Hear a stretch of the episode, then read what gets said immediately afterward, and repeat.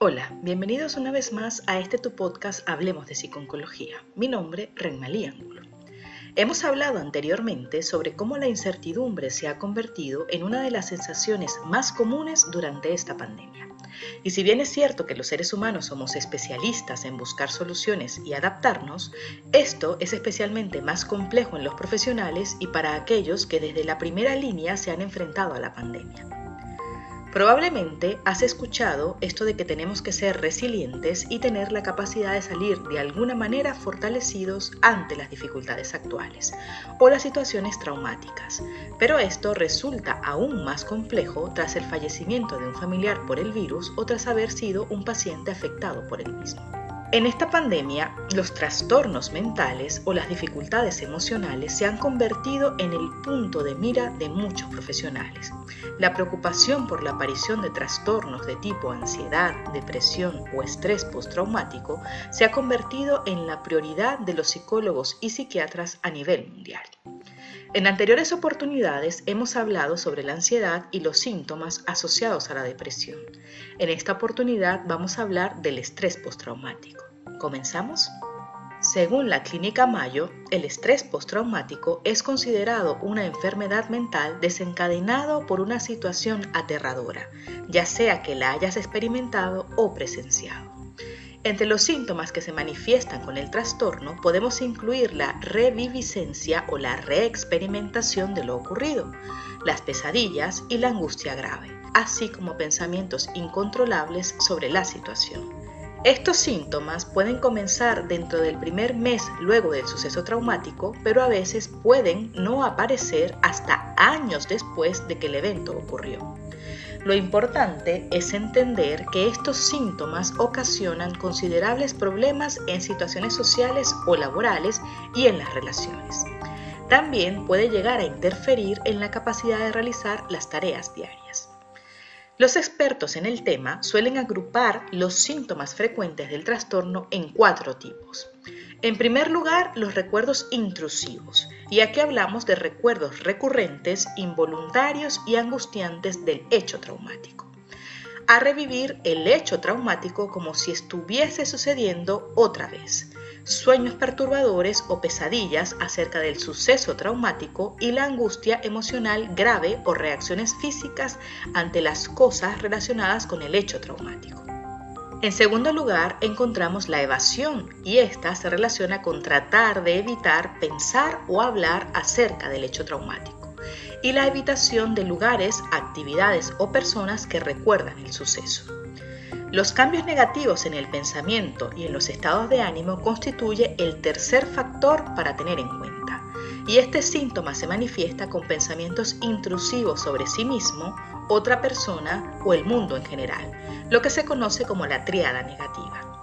Desesperanza acerca del futuro, problemas de memoria, incluso no recordar aspectos importantes del suceso traumático dificultad para mantener relaciones cercanas, el sentirse distanciado de familiares y amigos, la falta de interés en las actividades que antes resultaban agradables, la dificultad para sentir emociones positivas y el sentirse emocionalmente insensibles. Y por último encontramos los cambios en las reacciones físicas y emocionales, mejor conocidos como síntomas de excitación. Y aquí hablamos de asombrarse o asustarse fácilmente, el estar siempre alerta o en peligro, las conductas autodestructivas como el beber en exceso o conducir de manera temeraria, los trastornos del sueño, las dificultades en la concentración, irritabilidad, arrebatos de iras o conductas agresivas y los sentimientos abrumadores de culpa o vergüenza. Si bien es cierto que los síntomas mencionados hasta ahora se describen en la población adulta, este trastorno también se ha descrito en niños y los síntomas más importantes a la hora de diagnosticar la presencia de estrés postraumático en la población infantil son el recrear el evento traumático o sus aspectos a través del juego y los sueños aterradores que podrían o no incluir aspectos del evento traumático. Ante la pandemia del COVID-19, son muchas las personas que a nivel mundial se han visto afectadas y que aún en la actualidad lo siguen estando. Y aunque buena parte de las personas que solicitan ayuda o atención psicológica por diferentes canales a lo largo del territorio mundial, no es esta la población que tendrá más riesgo de padecer este trastorno de estrés postraumático. El grupo más vulnerable son los trabajadores sanitarios y todo el personal que ha trabajado en centros hospitalarios, policías, guardias civiles, ejército, en definitiva, todos aquellos que han sufrido una situación de máximo estrés y riesgo para su integridad y la de sus familiares. Sin embargo, no podríamos descartar que las largas estancias en las UCIs, el estrés vivido en los hospitales desbordados, el confinamiento y la profunda crisis económica por la que pasa la sociedad puedan tener una importante influencia en la aparición de este tipo de sintomatología en la población general ya que en el caso de la pandemia, los sobrevivientes de infecciones graves por COVID-19 y los familiares cercanos de fallecidos por el virus han estado expuestos a una carga emocional intensa por el alto riesgo de contagio o de muerte. En este orden de ideas, aquellas personas que han perdido algún familiar a causa del COVID-19, en muchas ocasiones de manera rápida y abrupta, pueden sentirse afectados de manera significativa en comparación con personas que han perdido a familiares en otras circunstancias. Esto se convierte en un golpe emocional tremendo y no es raro que se convierta en una experiencia traumática en sus vidas. El duelo durante la pandemia puede convertirse en un evento aún más traumático de lo habitual, sin muchas veces haber tenido la oportunidad de despedirse, lo que empeora significativamente la situación, ya que se imposibilita el poder seguir los rituales de despedidas y de apoyo social. De este proceso de duelo hablaremos en otra oportunidad.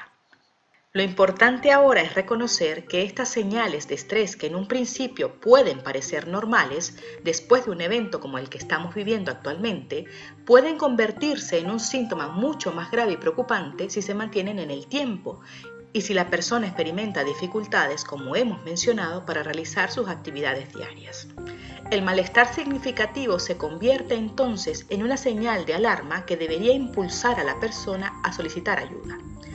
Lo importante en el tratamiento del estrés postraumático o de las consecuencias psicológicas que eventos como la pandemia pueden generar es que la persona se sienta segura con su entorno, por lo que es recomendable la terapia o las visitas con especialistas.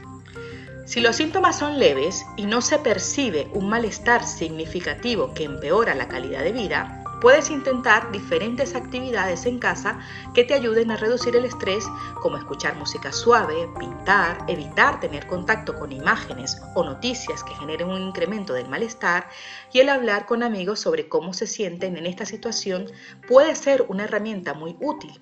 La ventilación emocional constituye una herramienta fundamental en la prevención del malestar emocional.